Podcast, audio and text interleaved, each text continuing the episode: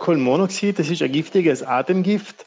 Das ist geschmackslos, geruchlos, unsichtbar, also mit der Nase nicht feststellbar. Und bei einer Verbrennung entsteht das Gas. Und da ist wichtig, dass der Kamin das Abgas sicher wegtransportiert. Der Herd wird ungezündet, die Abgase gehen über den Kamin auch. Wenn der Kamin noch nicht dicht ist, kann auch passieren, dass man irgendwo der Rauch vom Kamin rauskommt, in die Wohnung einströmt und dass man dann nachher in der Raumluft hat und dann noch eingeatmet wird. Das ist so ein typisches Beispiel, wo noch eine Kohlenmonoxidvergiftung entstehen kann. In Extremis, was passiert da, wenn man sich in so einem Raum aufhält? Die ersten Symptome sind Schwindelgefühle, Kopfschmerzen und noch in extremen Fällen kommt es noch zur Ohnmächtigkeit, man fällt um und der schlimmste Fall ist logisch, dass der Tod eintritt. Was sind denn die meisten Ursachen, die Sie jetzt aus Ihrem beruflichen Alltag feststellen, dass es immer wieder zu solchen Kohlenmonoxid-Zwischenfällen kommt? Das ist meistens, dass der Kamin nicht richtig installiert ist, dass der Ofen nicht richtig installiert ist oder dass der Kamin total verstopft ist und das ist noch eine gefährliche Situation. Aber meistens eben passiert das, wenn irgendetwas nicht richtig funktioniert. Das heißt, eine regelmäßige Wartung, sei es vom Ofen als auch vom Kamin, ist zwingend notwendig. Ja, ganz genau. Also durch die Arbeit von Kaminkehrer wird eben geschaut, dass der Kamin sauber ist, dass der Querschnitt frei ist und gleichzeitig erkennt der Kaminkehrer, wenn irgendwelche Mängel am Kamin sein und wenn da Risse rein sein, der Kaminkehrer hat eine Kamera, mit denen er den Kamin von innen anschaut.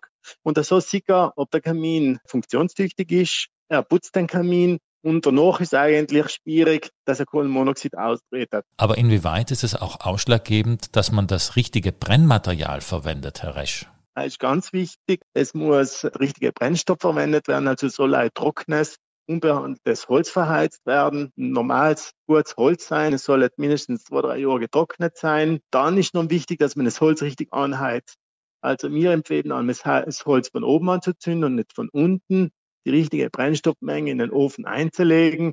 Und Zell macht schon ganz viel aus, dass der Ofen noch gut funktioniert, wenig Rauch macht und ein wenig Kohlenmonoxid entwickelt. Ein Phänomen, das äh, weitgehend auch unterschätzt wird, ist, man denkt immer nur an den Abzug, also an den Kamin.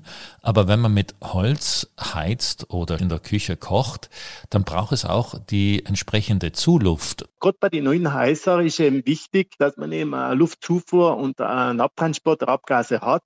Die Häuser werden viel dichter gebaut wie früher. Wenn man nicht selber schaut, dass die Luft nachkommt, strömt in den Gebäude nichts ein. Die Abgase können nicht entweichen. Es kommt zu wenig Sauerstoff in die Verbrennung und es bildet sich dann Kohlenmonoxid. Also gerade bei Klimahäusern ist eben wichtig, dass die Installation gut gemacht wird und dass der Kaminkehrer nachschaut, dass die Luftzufuhr da ist und dass der Abtransport auch geeignet gemacht ist. Gerade wenn die Wohnung saniert wird oder energetisch saniert wird, ist eben wichtig, dass der Kaminkehrer gerufen wird.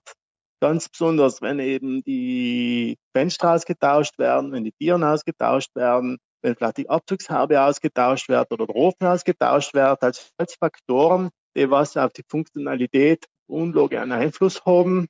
Wenn da irgendetwas ausgewechselt wird, war es eben wichtig, den Kaminkehrer zu verständigen, dass der nachschauen kommt, ob noch die Unlage noch gut funktioniert. Man hört auch immer wieder von solchen Kohlenmonoxid-Messgeräten oder Warngeräten. Was hat es damit auf sich, Herr Resch? Wo der Kamin vielleicht nicht mehr im besten Zustand ist. In seinem Fall macht der Kohlenmonoxidmelder einen Sinn.